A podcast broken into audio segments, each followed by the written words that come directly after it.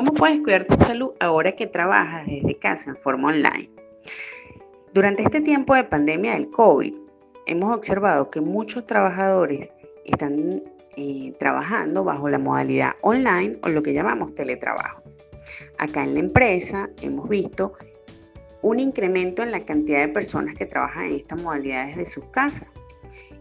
Esto puede influir en forma positiva o en forma negativa en la salud de las personas.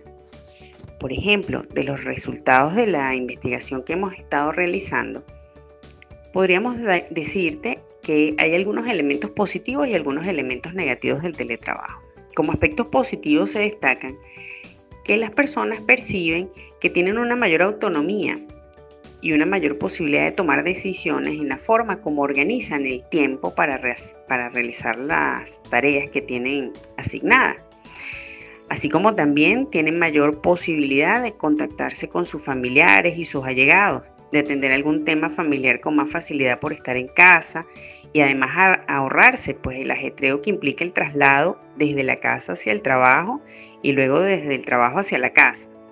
Sin embargo, hemos visto que hay algunos elementos que representan un riesgo para la salud, que pueden ir desde una fatiga mental, un estrés laboral o algún trastorno eh, de ansiedad, depresión o insomnio.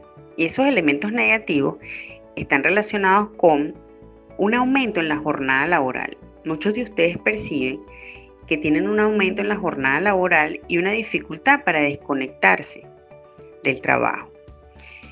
Están a un paso de la oficina prácticamente, ya que tienen la computadora en la casa y de repente y algunos de ustedes siente que si no está trabajando no está siendo productivo, como también sucede que algunos jefes están demandando que trabajen más de lo que corresponde justamente porque pueden hacerlo porque tienen la computadora disponible en la casa.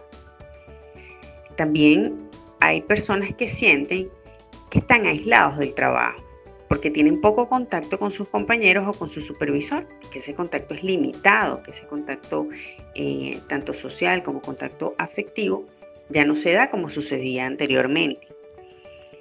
Hay también una sensación de, de tener un menor reconocimiento en el trabajo, con mucha incertidumbre acerca de la forma como van a desarrollar su carrera o crecimiento profesional dentro de la empresa. A todo ello se le suma que hay personas que eh, tienen que cuidar personas, familiares enfermos y cuidar a sus hijos, o si no, orientarlos por el tema de la escuela en casa.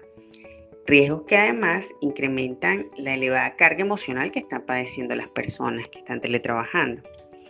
¿Qué puedes hacer para cuidar tu salud física y mental mientras teletrabajas? Conversa con tu supervisor. Revisa con él cuáles son las expectativas laborales y los objetivos que tienes que cumplir de manera que te puedas organizar en forma efectiva para hacer el trabajo. Piensa que deben ser objetivos realistas y que realmente puedan ser cumplidos en el tiempo estimado para ello, en un tiempo razonable. Mantén tu salud física, cuida tus horarios de alimentación. Muchas personas comen frente al computador. No lo hagas, dedica tiempo para alimentarte y más si puedes compartir con tu familia en ese tiempo. Descansa, establece horarios para descansar, para dormir. Evita trabajar también en la misma posición durante largos periodos de tiempo, así podemos evitar trastornos musculoesqueléticos. Realiza pausas activas. Levántate y muévete, por ejemplo. Puedes tomarte 5 minutos de descanso luego de una hora de trabajo. Observa cuáles son los horarios en los que puedes realizar el trabajo en forma más cómoda que puedas organizar las tareas que ameritan altos niveles de concentración y atención, por ejemplo, en horarios en los que hay poca demanda familiar. Antes de que se levanten tus hijos, pudiera ser una idea. Realiza también un horario semanal en el que incluyas no solamente actividades laborales, sino también actividades recreativas, actividades quizá deportivas, familiares, eh, también coordinando un poco lo que es el tema de la escuela en casa, si el, caso es, aplica ya que es conveniente que puedas también compartir ese horario de responsabilidad con algún familiar. Practica alguna actividad que sea placentera para ti, algo que te guste, que te haga sentir bien, que te haga sentir un tiempo de disfrute.